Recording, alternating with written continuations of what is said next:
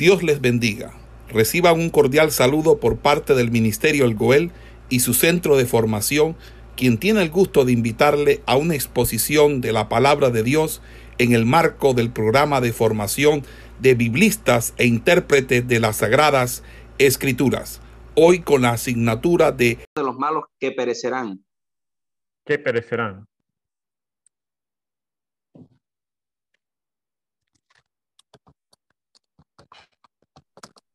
¿Quién está de acuerdo con mi hermano o quién tiene otra idea?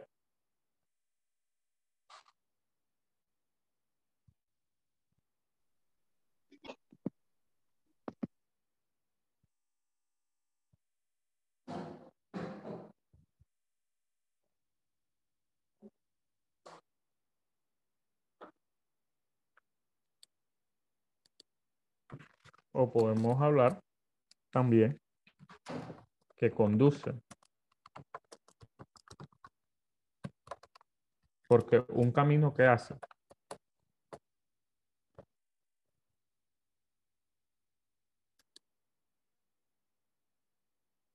Un camino que hace, conduce, direcciona, marca eh, el objetivo hacia, hacia, hacia cual uno se está dirigiendo. Entonces, la senda de los malos el camino, la senda, está conduciendo. ¿Conduciendo a dónde? ¿A dónde? A perecer. Entonces, ¿cómo supliríamos la elipsis en el texto, en, en la cláusula 1?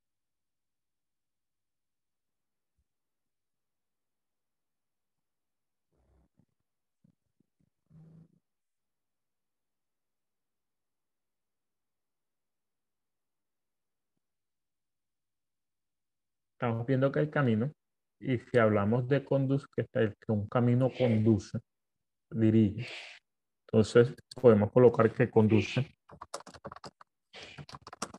Pero conduce qué? A la vida. A la vida, es decir, pero como estamos en la elipsis compuesta, tenemos que suplirla con lo que se encuentra ya implícito en la cláusula 2. Entonces, ¿cómo podemos colocar, sin siguiendo esta norma, que el camino de lo justo conduce a la vida.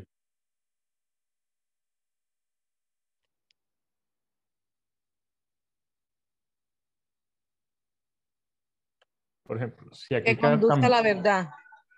Si aquí cambiamos en la cláusula 2, cambiamos perecerá o que, que conduce a la perdición. De una u otra forma, estamos manteniendo la idea de perecer porque el que perece se pierde, ¿correcto? Que, que conduce a la salvación en la primera. O que no conduce a la perdición.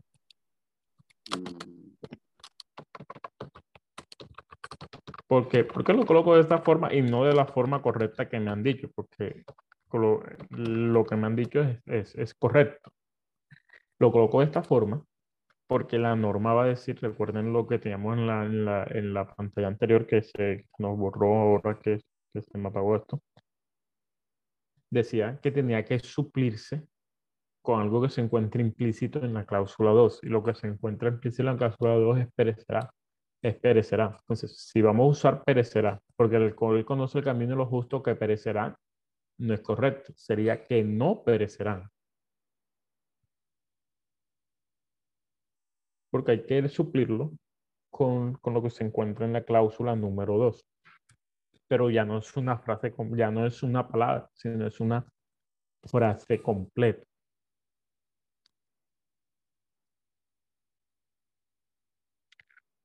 O sea, por ejemplo, si dejamos el que que colocó el hermano que perecerá, acá la forma de suplirla de esta manera sería como que no perecerán. ¿Sí se dan cuenta?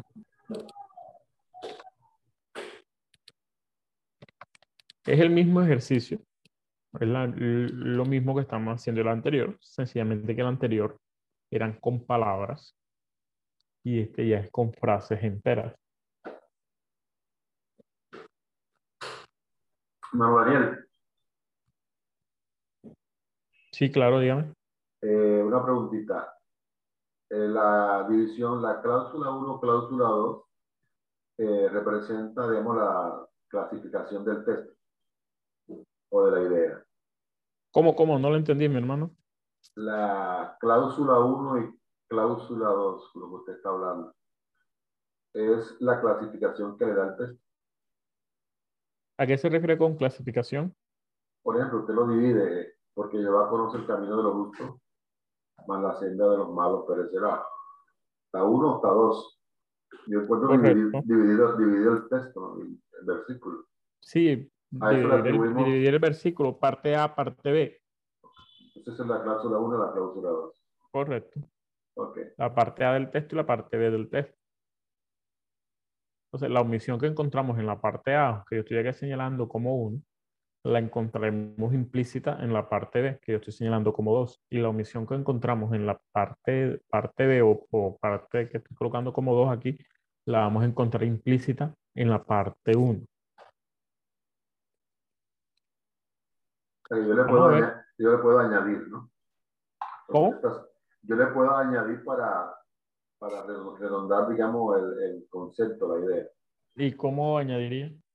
Usted lo hizo aquí porque va a conocer el camino de los justos, que no perecerá. Él añadió que no perecerá.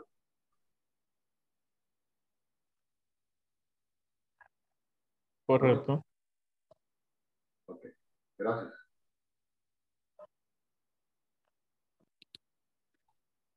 Vamos a ver otro ejemplo. ¿Quién, quién me lee eh, Salmos 42, 8?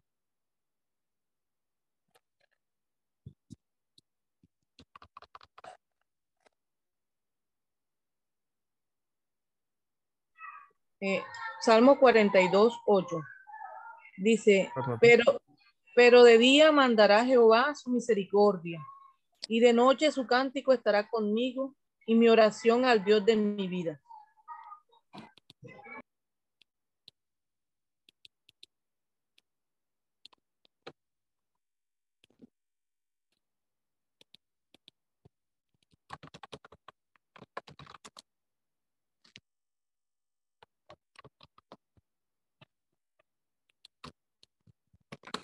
¿Quién se anima a resolver este, esta elipsis?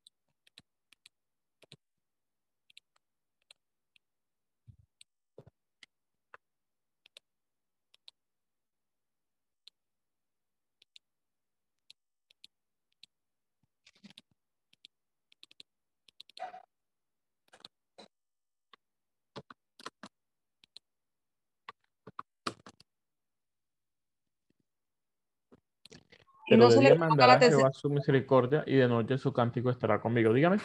No se coloca la tercera, uh, tiene otra frase que dice, y mi oración al Dios de mi vida. Así es, una, una tercera parte. Y mi oración al Dios de mi vida. Correcto, no, perdón, mm, me había pasado a copiar esta parte. Ah,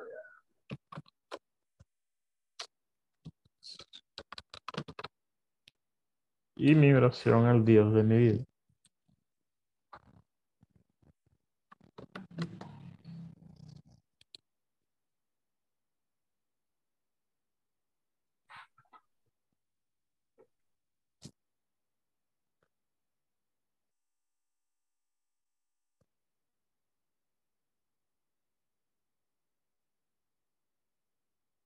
Pero de día mandará a Jehová su misericordia, y de noche su cántico estará conmigo, y mi oración al Dios de mi vida.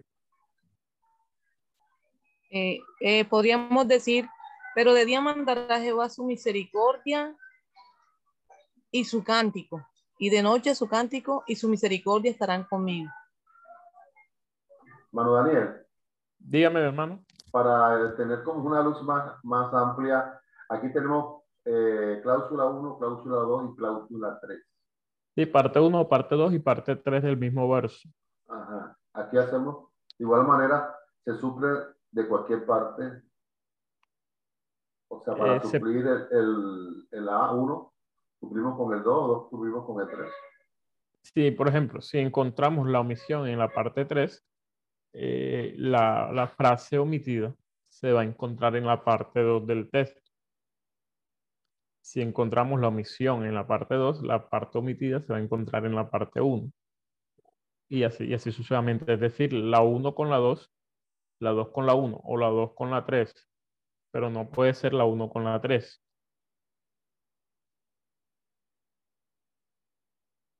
Listo, gracias. Ya que la, ya que la norma va a, va, va a especificar que se encuentra en, en, la, en la parte inmediatamente anterior o posterior. Lo omitido se encuentra implícito.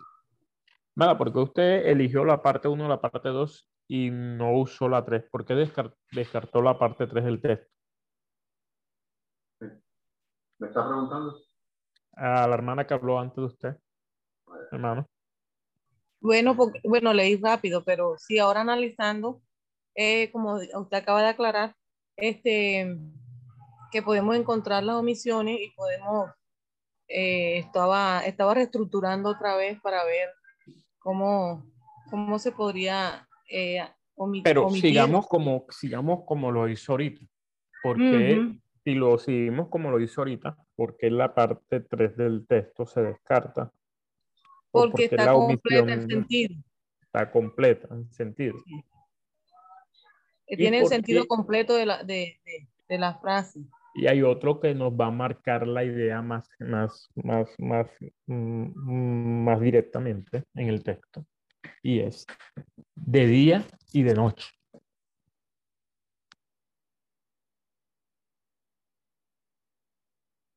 El día y la noche.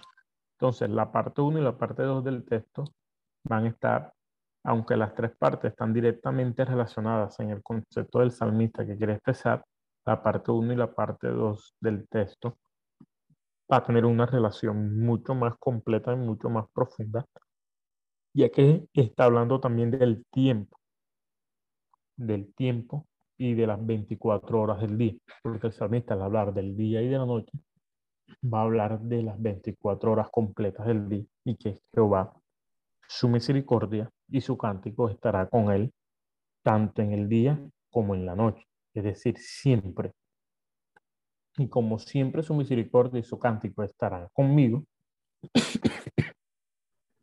él da su oración al Dios de mi vida, es decir, como, como de día mandará Jehová su misericordia y su cántico, y de noche su cántico y su misericordia.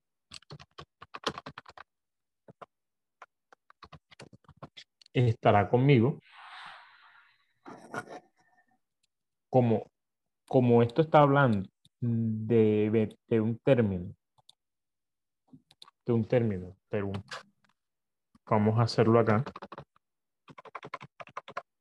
para que podamos entender un poco más o para darle un poco más claridad. Término de 24 horas, día y noche. Esto aquí, lo que se va, lo que va a estar expresando es, es que todo el tiempo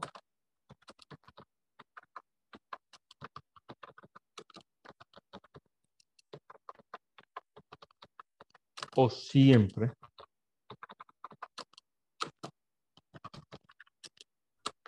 la misericordia y, el can y su cántico estarán con nosotros.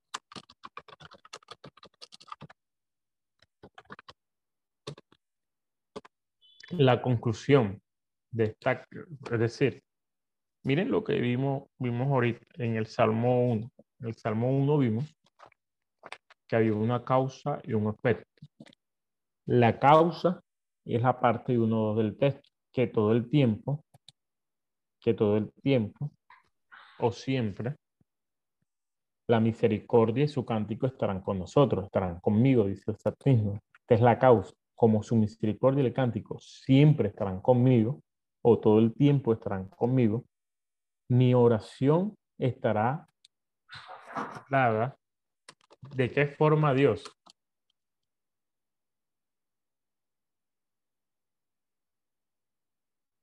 podríamos decir así, mi oración día y noche al Dios de mi vida al Dios de mi pero es que aquí no, hay, aquí no hay una omisión como tal en la parte 3, sino que, sino que ya, En la, ya, en la, estructura del texto, al suplir la omisión en la parte 1 y la parte 2 del verso, podemos, podemos entender a qué se refiere la parte 3 de una forma más completa.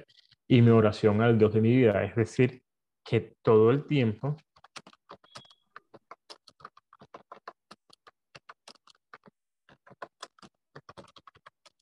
o siempre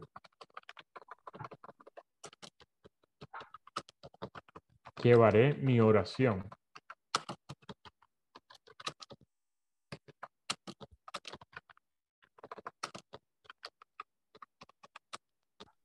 al Dios de mi vida.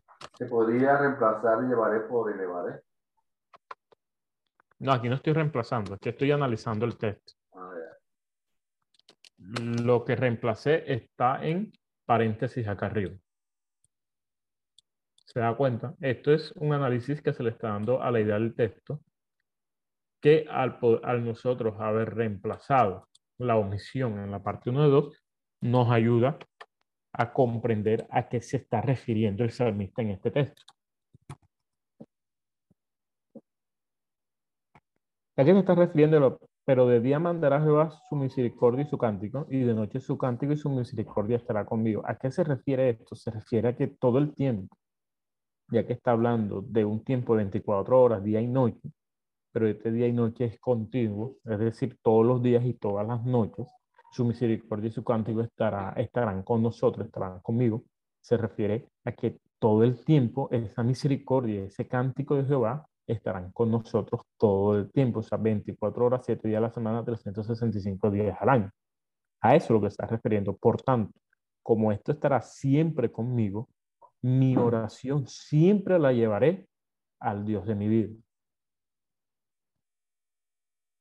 La causa es la misericordia y el cántico de Jehová y el efecto, y, eh, y, el efecto es mi oración que siempre se la llevo a Él.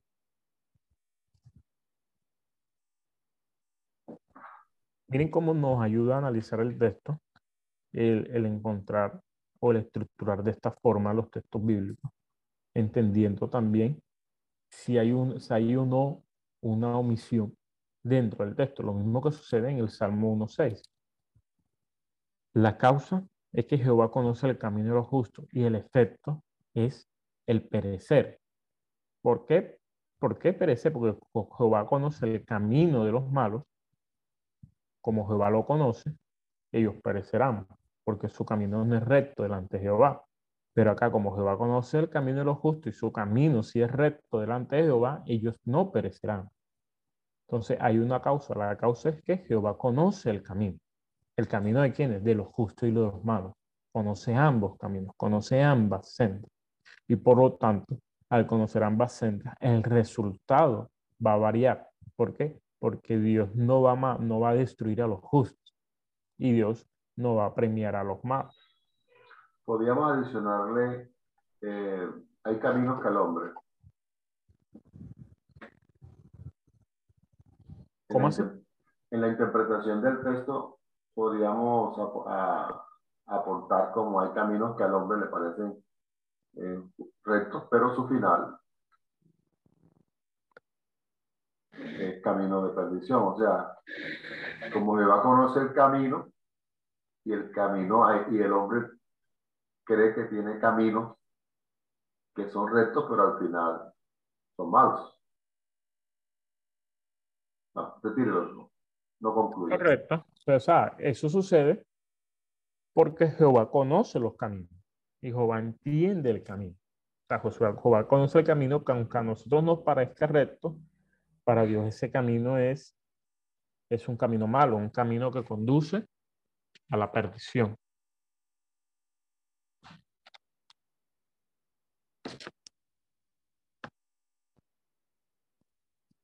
Vamos a analizar otro ejemplo y avanzamos.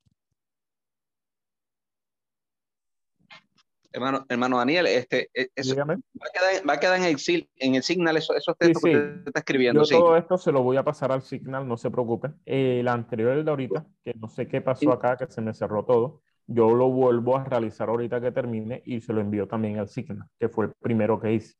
Listo, listo. Ok, muchas gracias. No se preocupen, hermano.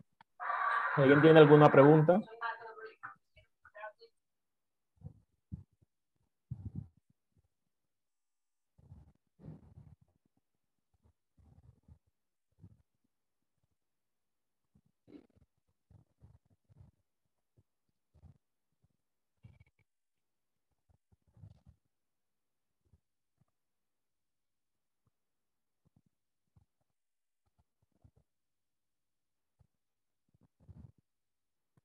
Vamos a hacer otro ejemplo.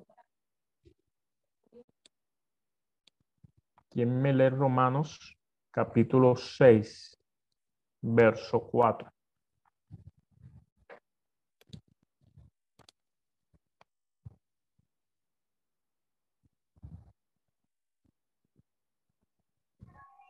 Dice, porque somos sepultados juntamente con Él para muerte por el bautismo, perdón, Romanos qué? 6.4. Ah, sí, sí. Está leyendo bien, mi hermano. Ese, ah, sí, sí, disculpe. Porque somos sepultados juntamente con él para muerte, por el bautismo, a fin de que como, de que como Cristo resucitó de los muertos por la gloria del Padre, así también nosotros andemos en vida nueva. Aquí también podemos encontrar una causa y un efecto. ¿Quién se anima a hallarlo o a dividir el texto?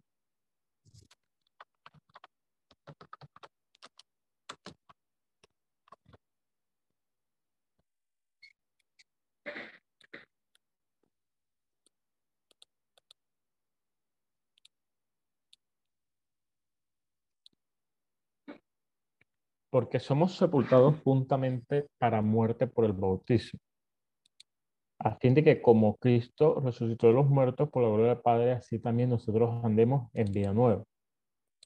Correcto. Porque somos sepultados juntamente con Él para muerte por el bautismo. Sería la primera cláusula. A fin de que como Cristo resucitó de los muertos por la gloria del Padre, así también nosotros andemos en vida nueva. Sería la segunda cláusula. O la parte A y la parte B.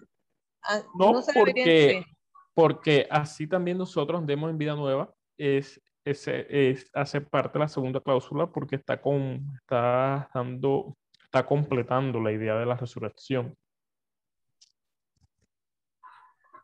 Hermano Daniel. Hermano Pero Daniel. podemos separarlo también.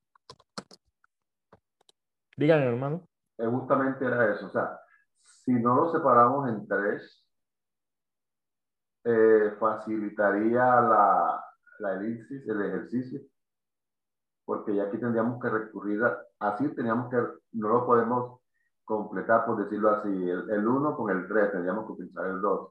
Pero si hacemos 1 y 2, sí lo podemos utilizar. No, dése, en cuenta que en la construcción del texto, yo le dije que aquí también tenemos una causa y un efecto. ¿Cuál es la causa? La causa es de que como Cristo, que nosotros seremos sepultados juntamente por Cristo para muerte, pero también seremos resucitados juntamente con Cristo para la gloria del Padre. Como somos juntamente sepultados, resucitados con Cristo, nosotros debemos que andar en qué? En vida nueva. Entonces, la vida nueva es la causa o el efecto, es el efecto, perdón, del ser sepultado y resucitado juntamente con Cristo, o, hacer, o sernos partícipes de este hecho por medio del bautismo y por medio de la esperanza que no perece.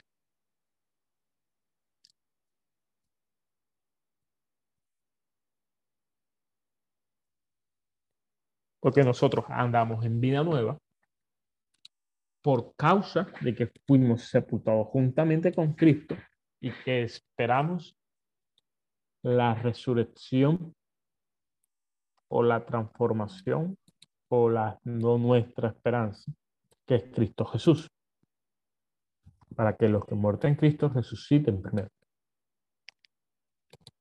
Entonces la parte 3 va a ser el efecto de la parte 1 y 2 del texto romano.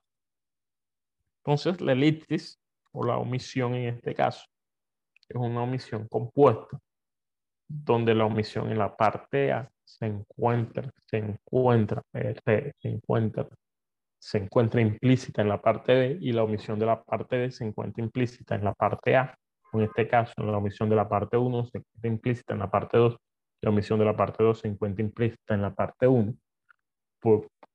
podemos entender y comprender que la parte 3 no hace parte de la omisión porque, porque es el resultado de estas dos. Que fue lo que hicimos en el texto anterior, en Salmos 42.8. La parte 3 del texto, o la, la parte 3 del texto, sí, estaba, estaba refiriendo, estaba dando la conclusión o el efecto de la parte 1 y 2. De igual forma en que en Romanos va a suceder lo mismo. Sí, pero lo que yo le decía era, ok, eh, la parte 3 es la conclusión de, del texto. Vamos a... Podemos decirlo de esa forma, correcto. Exacto.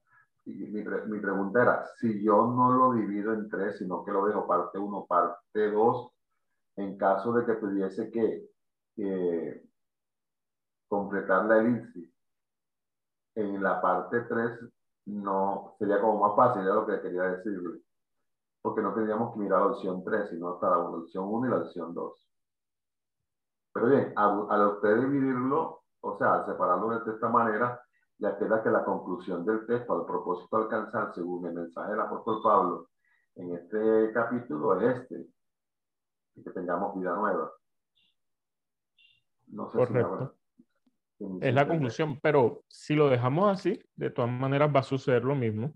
Sí, no va a afectar porque... no va a afectar porque entendemos que esta es la conclusión, de alguna forma es la conclusión de lo que ha llegado, de lo que está llegando en el texto. O sea, es el efecto lo que el apóstol está intentando dar, dar claridad acá. Por lo tanto, la omisión no se puede encontrar en esta parte. Siempre va a ser así. No siempre. Pero esto nos ayuda a nosotros a comprender, porque para encontrar la, la, la compuesta, son dos partes que tienen directamente relación la una con la otra. Es decir, porque somos sepultados juntamente con Él. ¿Con quién? Con Cristo. Con Cristo. Para muerte por el bautismo a fin de que como Cristo resucitó de los muertos por la gloria del Padre, así también nosotros andemos en vida nueva. Entonces, la liturgia aquí, ¿cuál sería? Porque somos sepultados juntamente con Cristo, pero acá está hablando que con Cristo también seremos resucitados.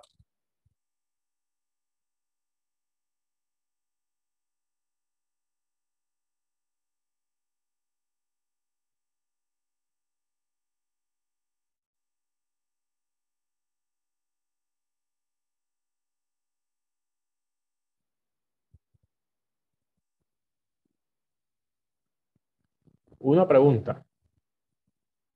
Para que alguien sea resucitado, ¿qué debe suceder primero? Debe morir. Debe morir. Porque somos sepultados juntamente con él para muerte. Por el bautismo. Y, y resurrección. Miren lo que voy a hacer aquí. En pendiente.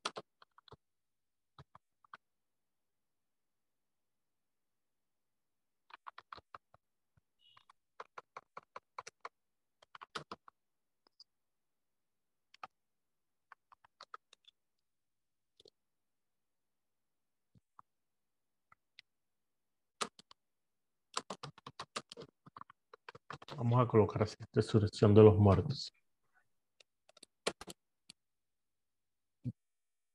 Si yo coloco así, porque somos sepultados juntamente con Él para muerte y resurrección de los muertos por el bautismo, ¿qué tiene que ver el bautismo con la resurrección de los muertos?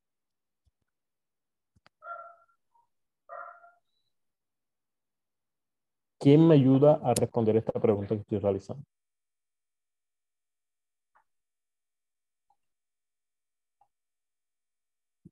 Bueno, que el bautismo es muerte a viejo hombre para resucitar a una nueva vida. Correcto. El bautismo es la representación física y pública de que hemos muerto al pecado. Por lo tanto, está hablando no solamente de una muerte espiritual, sino también de una muerte física. De como Cristo fue sepultado completamente, nosotros hemos sido sepultados juntamente con Él. Entonces, el bautismo también nos dará una, una, una dirección o nos apuntará de una u otra forma a la resurrección de los muertos. ¿Por qué? Porque yo soy, yo soy, yo soy sumergido, yo completamente en agua, pero a la vez soy sacado completamente del agua. Va a hablar de la muerte y va a hablar de la resurrección, va a hablar de la vida nueva. Entonces no sería, no sería un errado suplir la elixir de esta forma porque somos sepultados juntamente con Él para muerte y resurrección de los muertos por el bautismo. Entonces, ¿cómo supliríamos en la parte 2?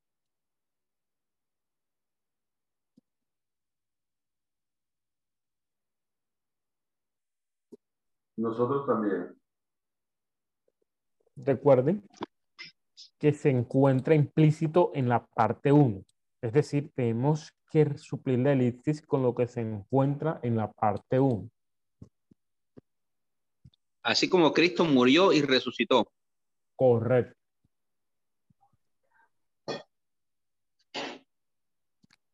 Pero hablemos de que acá no está hablando de que Cristo murió, sino de que Cristo fue sepultado. Así como Cristo fue sepultado. Y resucitó de los muertos.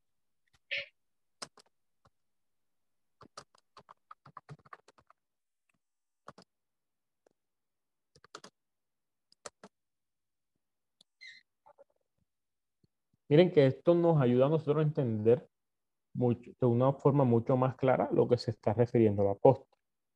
Es decir, que seremos igual a Cristo en todo, tanto en muerte como en vida.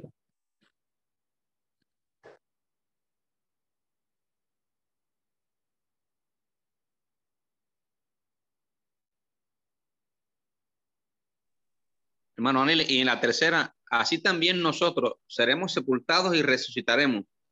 No, ya en la tercera no, no, no hay una omisión como tal, porque la, mm. tercera, la tercera parte es la conclusión de estas dos, de que como seremos iguales a Cristo, nosotros debemos andar en una vida nueva.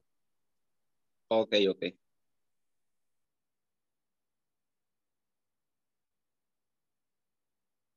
¿Hay alguna otra pregunta?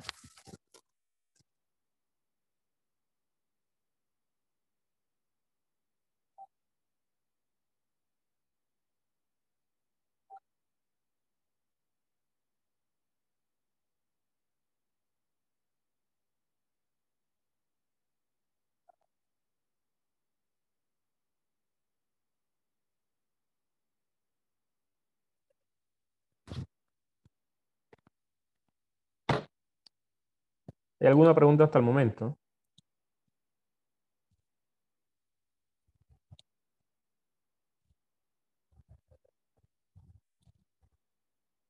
Después que lo hizo, lo entendí.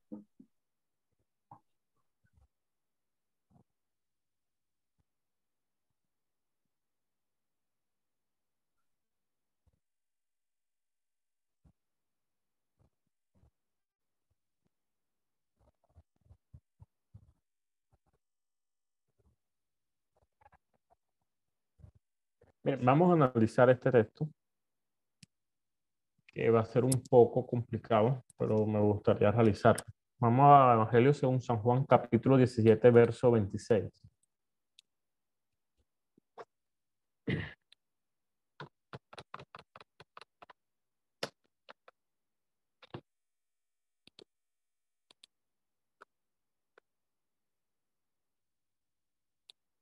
¿17 qué, pastor? 17, 26 de Juan.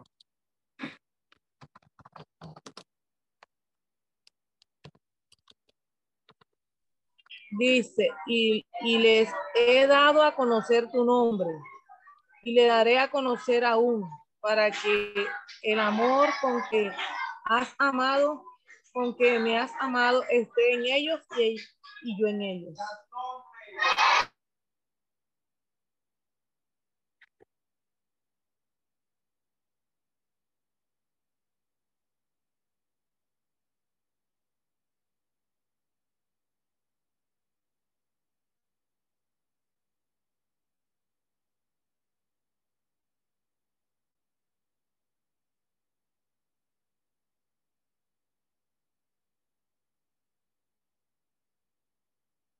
Ok.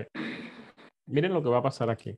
Vamos a, a, intentar analizar o encontrar la estructura del texto. Y les he dado a conocer tu nombre y lo daré a conocer aún. ¿Qué dará a conocer aún? El nombre. Pero aquí va a suceder algo. Para que el amor con que me has amado esté en ellos y yo en ellos. Aquí sucede algo. Esto que estoy... Perdón, perdón, perdón. Vamos a negro. Esto que estoy colocando.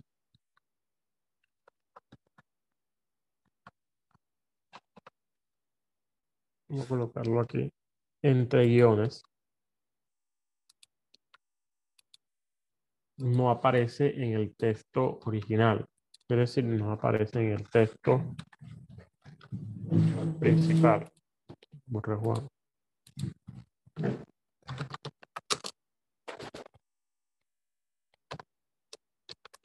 El texto original diría o aparecería de esta forma.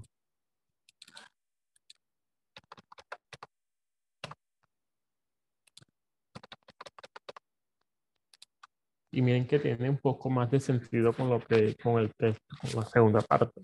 Y les he dado y les he dado a conocer tu nombre y daré a conocer para que el amor con que me has amado esté en ellos y en ellos.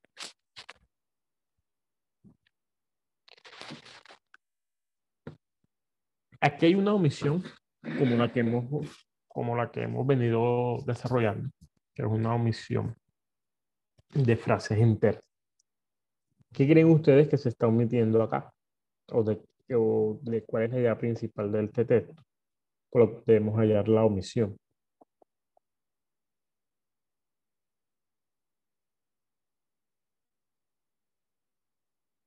Amor. Amor. ¿Y cuál sería la frase completa? ¿Cómo sería la frase entonces? Le he, dado a conocer tu nombre y daré a conocer tu amor y daré a conocer tu amor.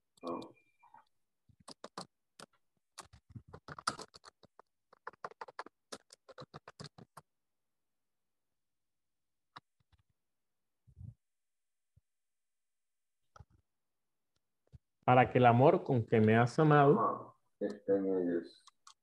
Esté en ellos.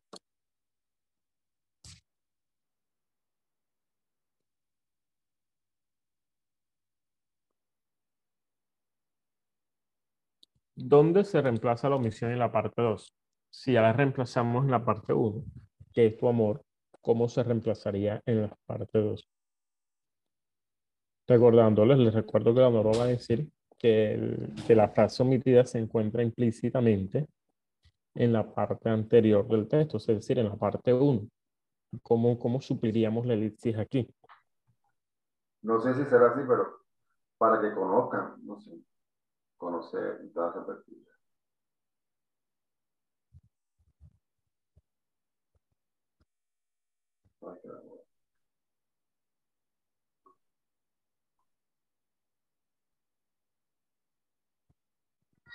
Podríamos decir así, eh, para que el amor con que me has amado, tu nombre esté en ellos y yo en ellos.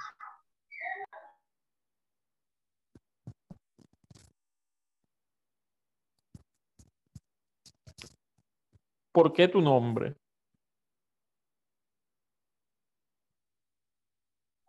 Porque la primera parte les dice, y les he dado tu nombre. O sea, está hablando de que él les está enseñando quién es Dios.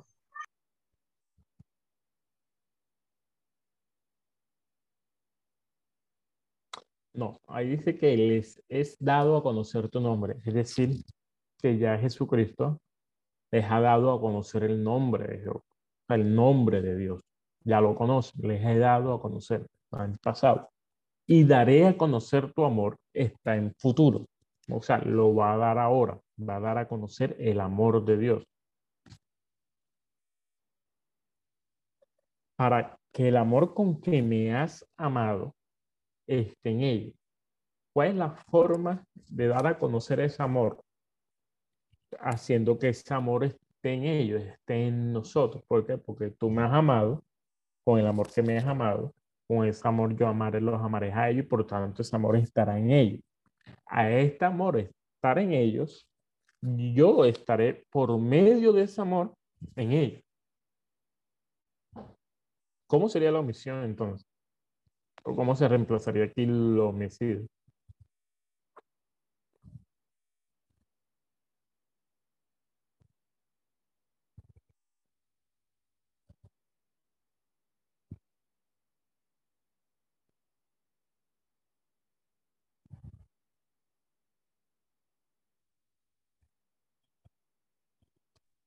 Podríamos decir, para que el amor con que me has amado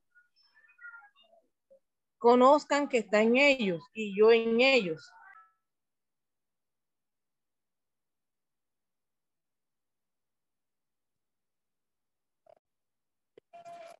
Hermano Daniel, tenemos tres palabras a reemplazar.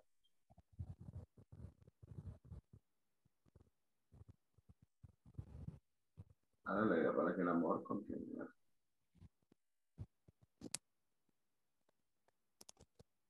Desen cuenta, analicemos algo. Aquí se está dando a conocer Dios. Jesús está dando a conocer Dios. Y Jesucristo dará a conocer el amor de Dios.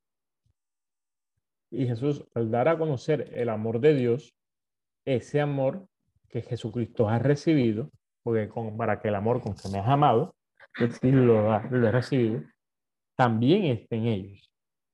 Es decir, que Jesucristo, al dar a conocer el amor de Dios con el cual Él ha sido amado, lo da a conocer estando en nosotros ese amor. Hermano Daniel, una preguntita. Ah, Dígame, hermano. Lo que pasa, bueno, la, la regla, la norma, pensé que tendríamos que utilizar justamente los conceptos que están en el, en el, en el 1, porque si utilizamos la expresión también, está excluida. Es que estamos usando los conceptos que están en la parte 1. Yo todavía no he dicho qué es lo que se va a reemplazar. Estoy aclarando la idea del texto. la idea del texto. También no entra ahí. No. La idea del texto es, y les ha dado a conocer tu nombre, el nombre de Dios, pocas palabras, y daré a conocer tu amor. ¿Cuál es el amor? el amor de Dios. este amor de Dios lo recibió Jesucristo, para que con el amor con que me has amado, es decir, Jesucristo recibió este amor, esté en ellos, esté en quién? En nosotros. Es decir, como Jesucristo lo recibió, también estará en nosotros, pero como este amor está en nosotros, yo estaré en ellos.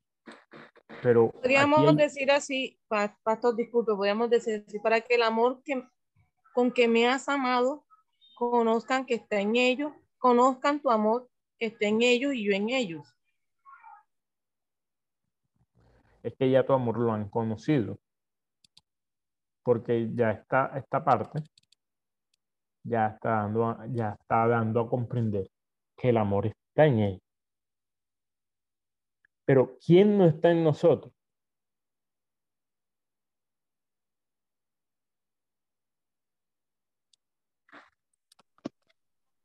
Cristo, para que conozcan que yo estoy en ellos. O sea, al final, hermano Daniel. Correcto.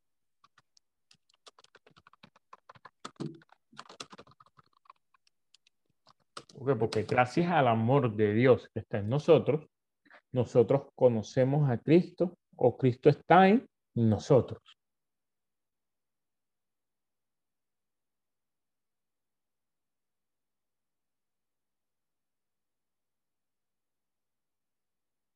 ¿Sí se dan cuenta? Acá, la, ¿por qué acá no va? Porque la idea está completa. La idea está completa. Jesucristo dará a conocer el amor de Dios. ¿Y cómo lo va a dar a conocer? Porque ese amor Él lo recibió y como lo recibió, va a estar en nosotros. Porque Él lo recibió. Él fue amado, por lo tanto ese amor también está en nosotros. Pero gracias a que ese amor está en nosotros, está en nosotros, Cristo está en nosotros por medio de ese amor. Es, decir, que solamente por medio de este amor de Dios es que Cristo se da a conocer en nosotros. Pero ¿quién da a conocer el amor de Dios? Jesucristo.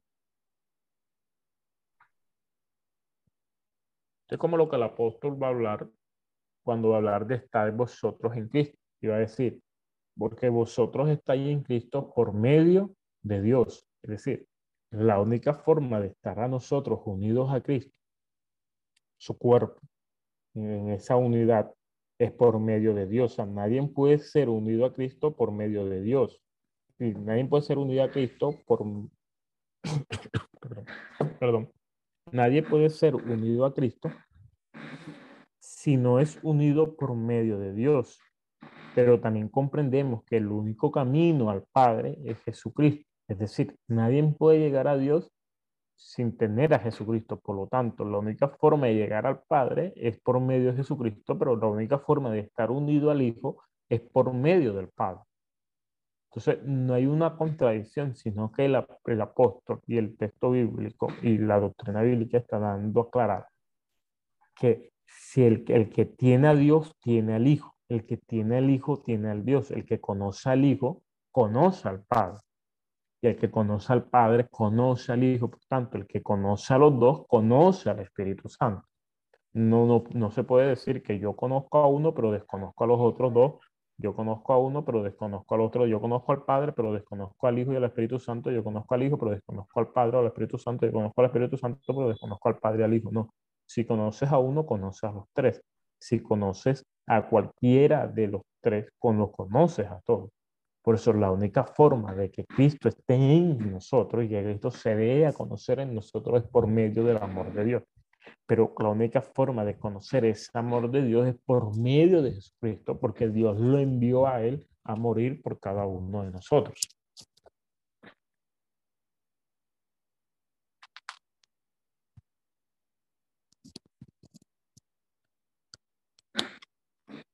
Y eso es un fundamento doctrinal. Miren, que en este texto, si lo analizamos de esta forma, podemos ver y analizar un fundamento doctrinal bastante, bastante, bastante claro y bastante fuerte. Hermano Alien, una, una, una, pregunta. Sí, claro, hermano. La, pregunta está, o sea, está un poco fuera de lo, que estamos hablando, pero cuando dice, eh, les he dado a conocer tu nombre, este, o sea, Jesús lo, lo, que hizo que fue que volviera una relación, una, o sea, lo que hizo fue volver al pueblo a una relación con Dios. Así como en el libro de los jueces, el, pueblo, el, o sea, el pueblo perdió el conocimiento de Dios por, por falta de relación. O sea, Jesús, o sea, Jesús, lo que hizo fue que no dio, o sea, no dio el nombre como tal, por decir Jehová, Jesús no mencionó Jehová, sino que hizo que el pueblo volviera a una relación con Dios, a, a, una, a una intimación con Dios. Correcto. Por eso él ya les di a conocer tu nombre, pero ahora les daré a conocer tu amor. Está hablando de una relación con Dios, una relación con el Padre. Pero entonces está diciendo, si tú te relacionas con el Padre, te relacionas conmigo. Si te relacionas conmigo, te daré al Padre. ¿Por qué? Porque si conoces el amor de Dios, yo me doy a conocer en ti. Y por lo tanto, al darme a conocer en ti, tú conoces el nombre de Jehová.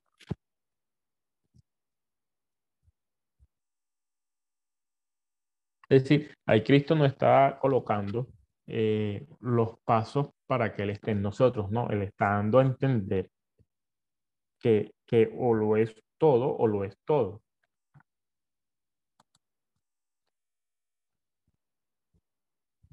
Si, si nos damos cuenta, si quieres conocer a Dios, tienes que conocer su amor. Si quieres conocer su amor, la única forma que lo conozcas es porque es el amor que Él me ha dado a mí. Y si, él, y si conoces el amor que Él me ha dado a mí, entiendes que ese amor también está en ti. Y si ese amor también está en ti, yo, es que yo estoy en ti. Es decir, yo me di a conocer en ti. Y por lo tanto, yo a darme a conocer en ti significa que tú conoces el amor de Dios y por lo tanto conoces el nombre de Dios.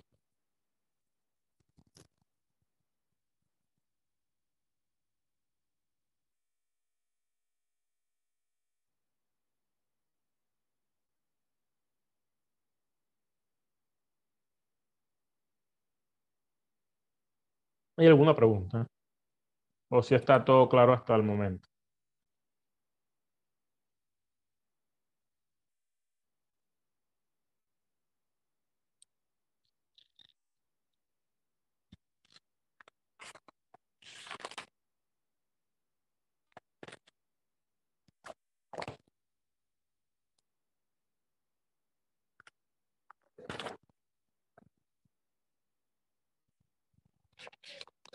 ¿Sí quedó claro el tema hasta el momento?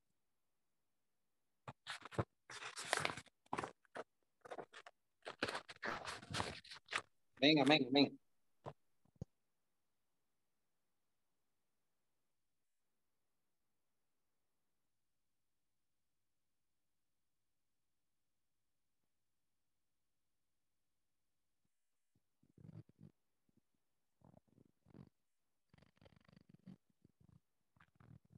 ¿Alguien quiere aportar algo? ¿Alguien quiere, quiere preguntar algo?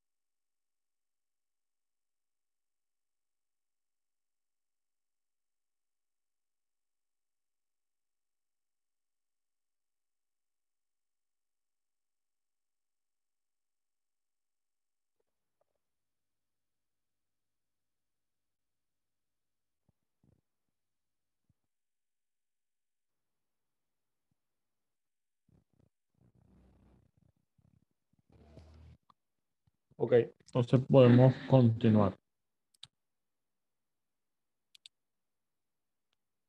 Vamos a hablar ahora del Seugma.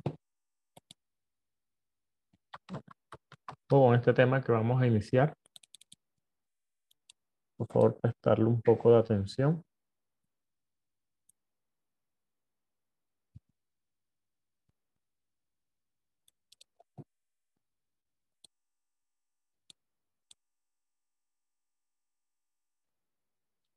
Va a significar yugo.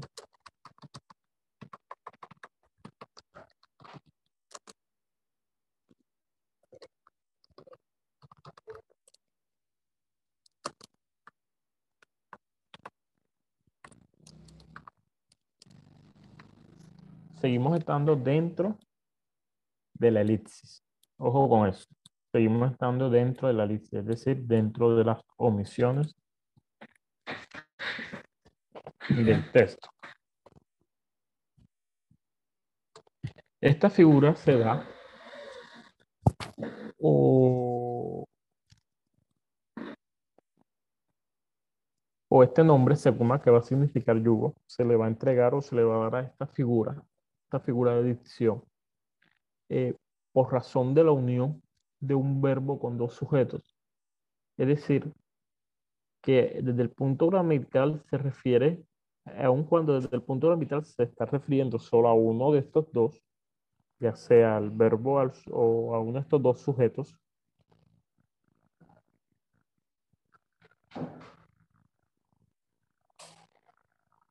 siendo los dos los sujetos, habría que referirse cada uno a su propio verbo. Es decir, que el segundo se va a distinguir de la elipsis relativa en que en esta última, uno de los verbos omitidos pertenece a la misma cláusula que el otro. Ojo con esto. Uno de los verbos omitidos va a pertenecer a la misma cláusula que el otro. Aquí se omite el segundo verbo, quebrantando de alguna u otra forma las leyes de la gramática, al fin de fijar el verbo que aparece en el texto sin que nos distraiga el verbo omitido. Entonces, no es por tanto una mala gramática. Esta figura de dicción es, es un poco complicado encontrarla en, en el español como tal. La vamos a encontrar más que todo en su idioma original, pero vamos a intentar ver los ejemplos de cada uno de ellos. Esta figura va a tener una subdivisión, cuatro subdivisiones, ya que en la, en la escritura griega se estudió mucho más, de una forma mucho más completa esta figura. Y se le da de cuatro domos. Vamos a analizarlos cada uno de ellos.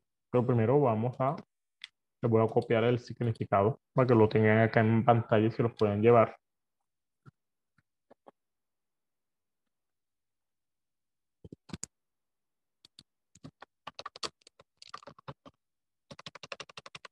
Este nombre se da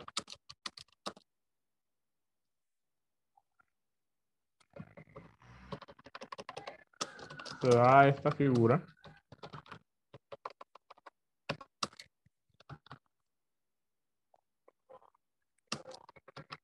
Por razón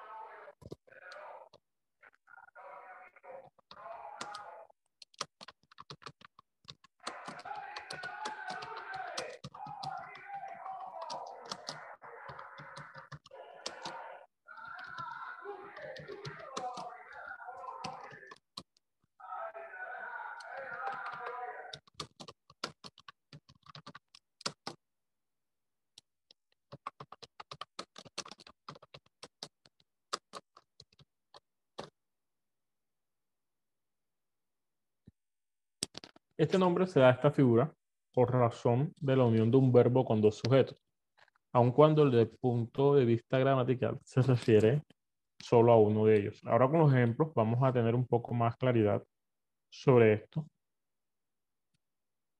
Existen cuatro formas de seuma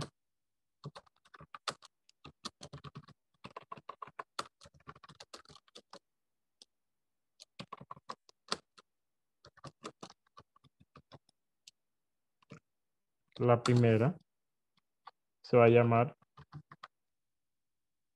protoseugma, que va, que va a referirse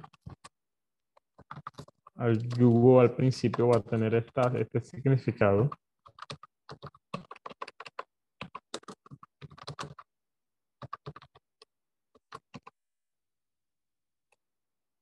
Comprar esto. La segunda se va a llamar mesoseugma.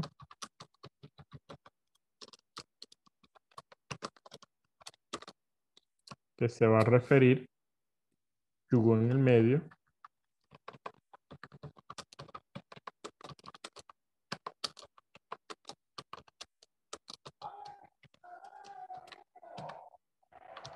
La tercera va a ser hiposegma.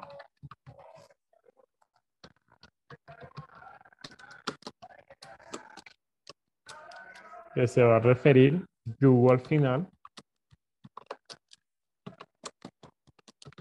Tengan esto pendiente de todas formas. Iremos mirando ejemplos y aclarando las dudas en cada uno de ellos. No se vayan a, asustar ni a, ni a escandalizar por lo que estoy copiando.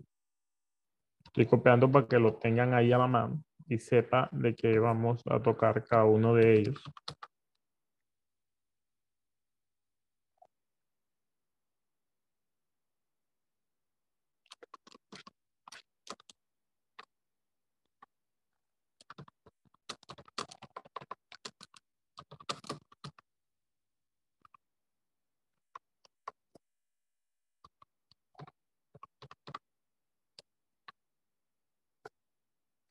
Estas son las cuatro formas de Seugma que vamos a analizar en clase y que vamos a identificar cada uno de ellos. Seugma va a significar yugo y se va a referir a la unión del verbo con dos sujetos, es decir, a la omisión donde está un verbo con dos sujetos. Es decir, cuando hablamos de protoseugma, que va a ser el que vamos a comenzar a analizar el día de hoy, que va, que va a significar yugo al principio.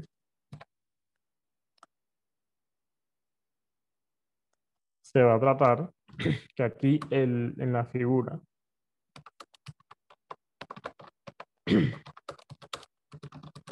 el verbo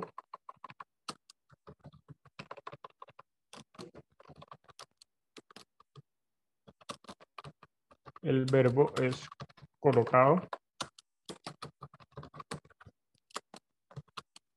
al comienzo de la frase.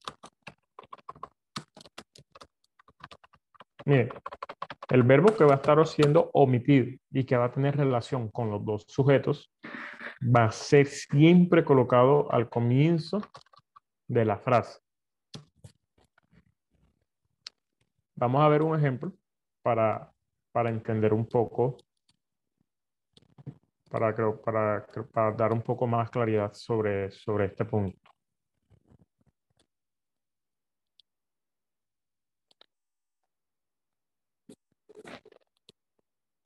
¿Quién me lee el libro de Génesis en el capítulo 4, verso 20?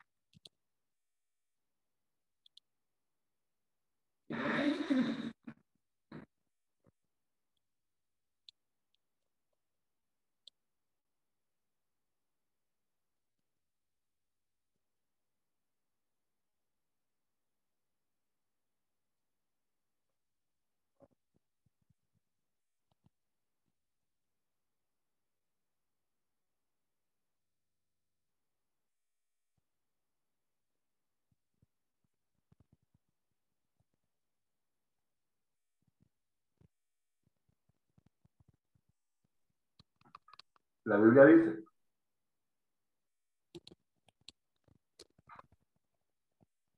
Y Ada dio a luz a Jabal, el cual fue padre de los que habitan en tiendas y crían ganados.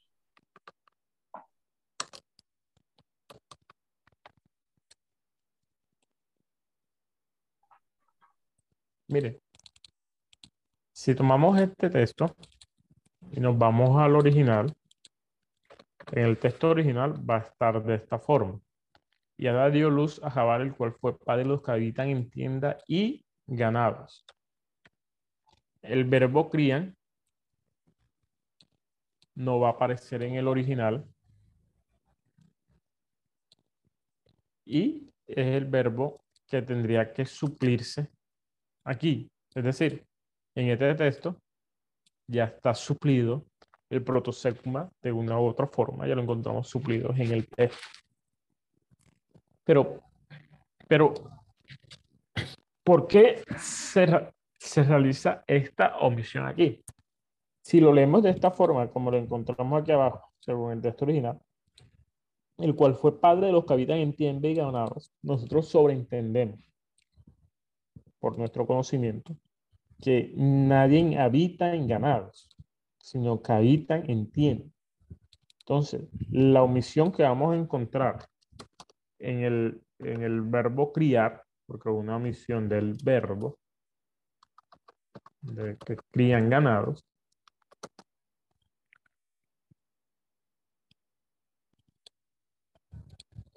en esta omisión nos va a dar el énfasis de lo que quiere dar este texto. ¿Quién cree ustedes cuál es el énfasis que quiere dar el texto al hacer esta omisión?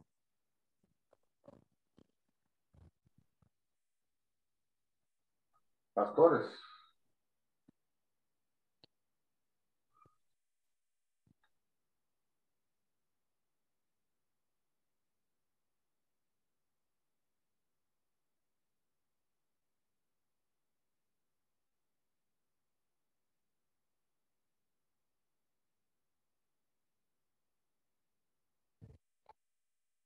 Chaval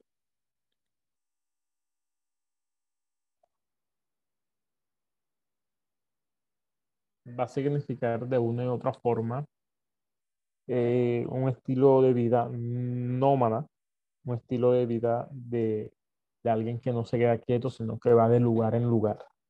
Es decir, que a lo, al hacer esta omisión de criar ganados,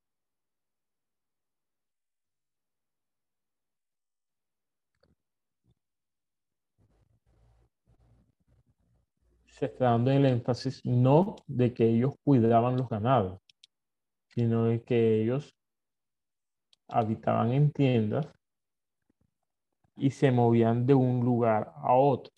Es decir, de una u otra forma, no tenían una actitud pro al trabajo, sino pro al descanso y al moverse de un lado y al otro. ¿Quiénes son los que se mueven de un lugar a otro? Los que van. Entonces, aquí encontramos la omisión directamente suplida en el texto como tal.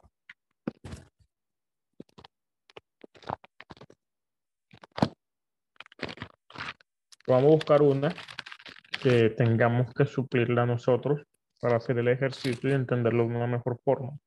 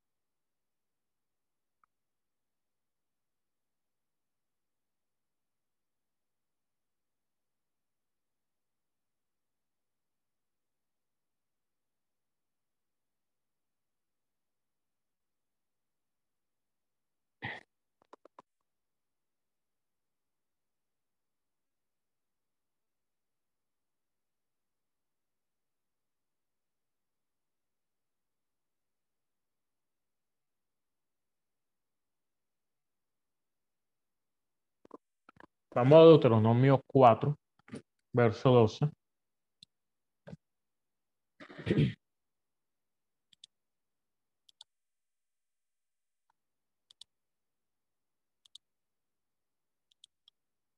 Deuteronomio 4, verso 12. ¿Quién me lo puede leer?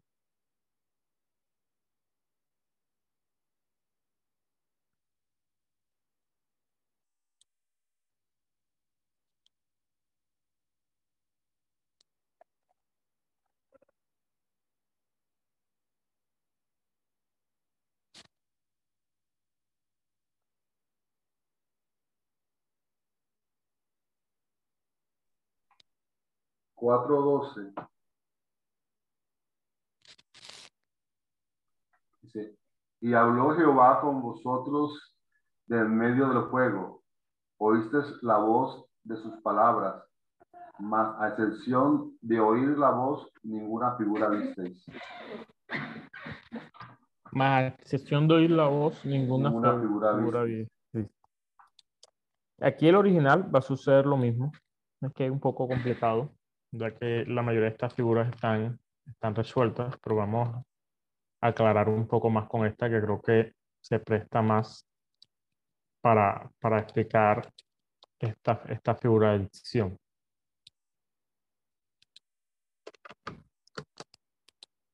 Y habló Jehová con vosotros en medio del fuego. Oíste la voz de sus palabras. Es decir, que oyeron la voz de Jehová en medio del fuego.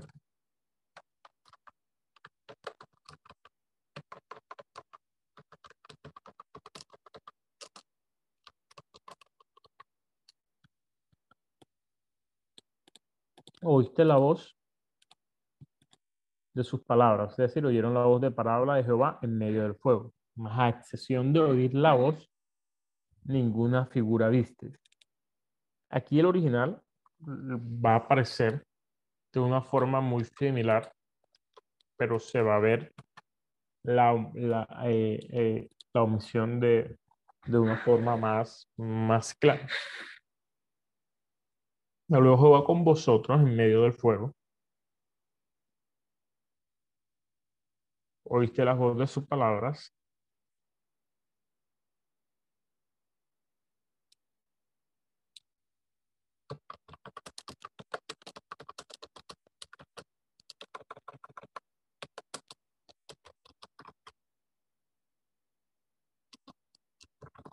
Pero no visteis figura,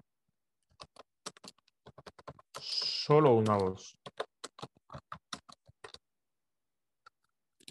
Miren cómo va a aparecer el texto original. La norma va a decir que el protoseugma, vamos a colocarlo en rojo,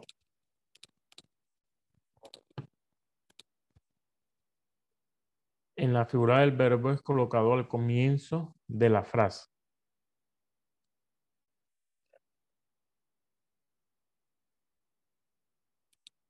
Es decir, y habló Jehová con vosotros de en medio del fuego, oíste la voz de sus palabras, pero no viste figura, solo una voz. Si leemos esta parte final, pareciera que, que, se está hablando de que se vio una voz, pero nosotros sabemos que la, que la voz de Jehová, que la voz no se ve, se escucha. Entonces la norma va a decir que en la figura el verbo es colocado al comienzo de la frase. ¿Cuál verbo faltaría aquí?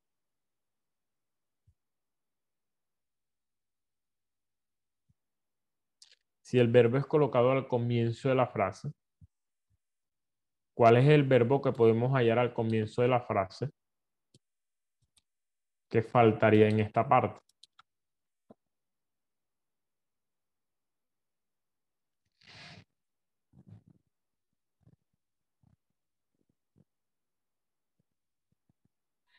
Oír. El verbo es oír, correcto.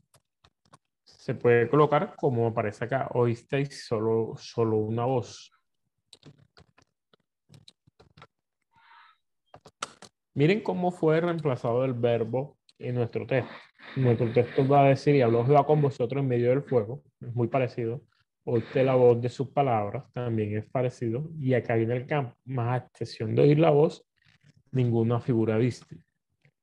¿Por qué acá se, se reemplaza la omisión de esta forma?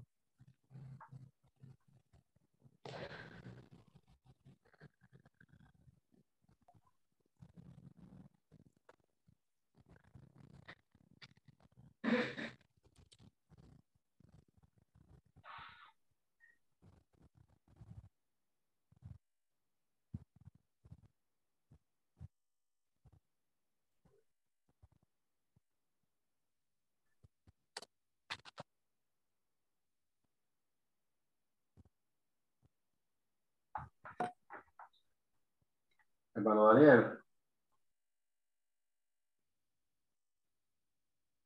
Dígame. Ok, deme una explicación al respecto. O habló Jehová, el verbo habló, inicia. Ahora, aquí lo divide en cuanto no viste figura, solo una voz. Yo entendía como que era como que al principio de la, de la frase.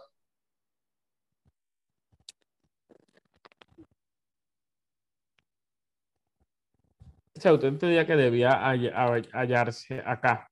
el verbo que tenemos que, reemplazar, correcto. Pero es que también nosotros tenemos que tener en cuenta en la construcción gramatical.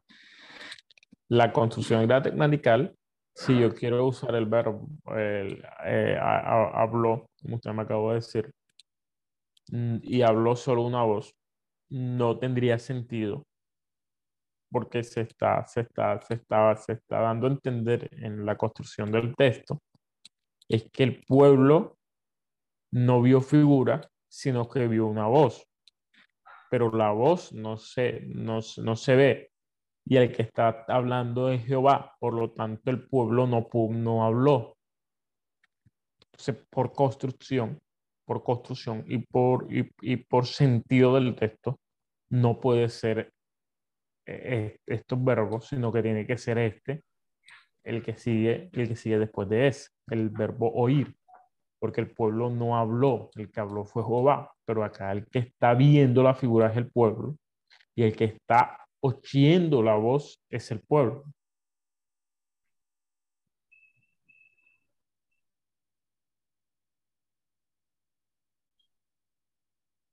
Y aquí la omisión se da la omisión se da de esta forma, porque el énfasis que el, texto, que el, escritor quiere darle al texto es al énfasis de que no vieron figura.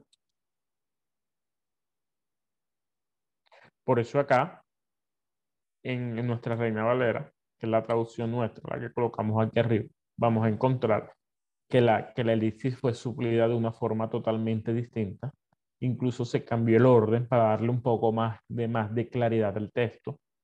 Y habló Jehová con vosotros de medio del fuego. Oíste la voz de sus palabras, mas a excepción de oír la voz, ninguna figura vista. Es decir, ustedes solamente lo único que hicieron fue oír la voz. Nada vieron. Entonces se le está dando el énfasis a qué? A que no vieron ninguna figura. Por lo tanto, de esta forma, la elipsis está suplida correctamente porque el sentido del texto permanece o prevalece de cierta forma. Acá, en ya, ya, ya buscando cómo, cómo, cómo aparece en el original y la elipsis cómo se debería colocar en el original, sería de esta forma.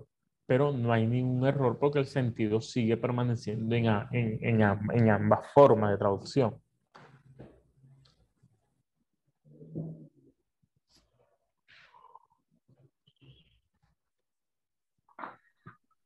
Mi, mi pregunta estaba muy bien. ¿Me puede poner la, la, ahí la, la teoría del concepto?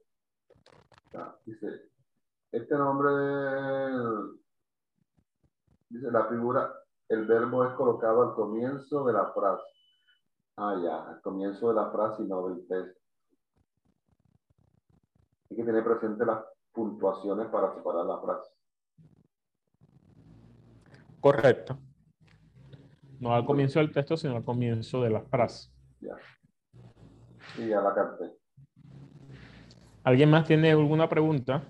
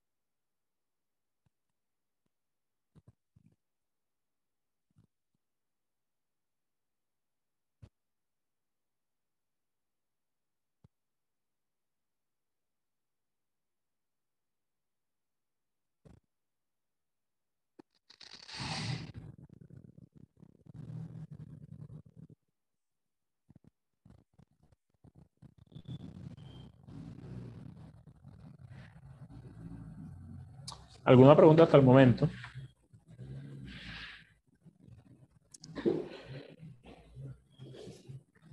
Si no hay preguntas, eh, vamos a dejar la clase el día de hoy hasta aquí. Eh, para... Hermano Daniel, qué pena. Sí, dígame. Eh, pues digamos, si uno va al concepto que su merced nos está dando de Seuma, dice que es que la figura da una unión de un verbo con dos sujetos. ¿sí? En el caso de la última vez, los dos sujetos serían, digamos, Dios y su pueblo. ¿sí? Correcto. Y ahí sería entonces el verbo sería ahí, oíste. Sería el, verbo uniendo los dos, los dos sujetos. Sí, claro, porque el sujeto uno habló y el sujeto dos escuchó. Ah, ok, hermano. Gracias.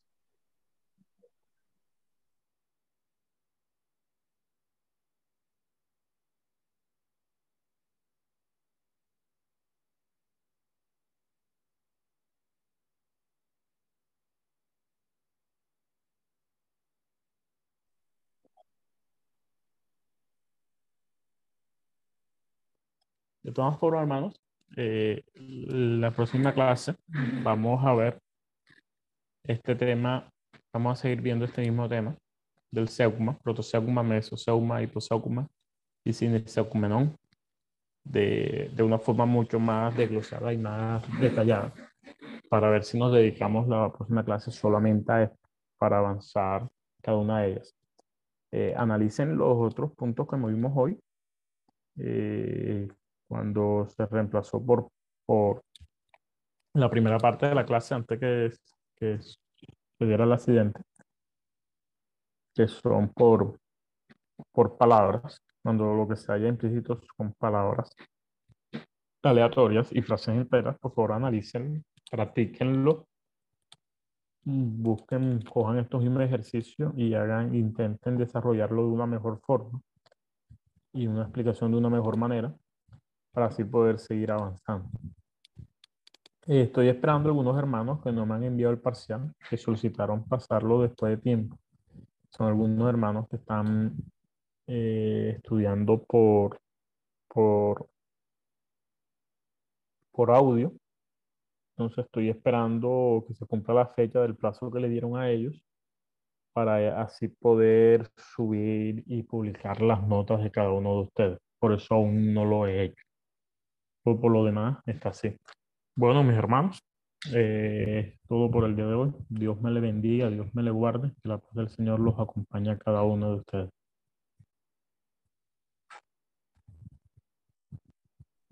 Bendiciones, maestro. Amén, hermano Daniel, igualmente. Dios le bendiga. Saludos para todos. Esperamos que este estudio haya sido de bendición para su vida y ministerio. A Dios sea la gloria. Este es el Ministerio El Goel, vidas transformadas para cumplir el propósito de Dios.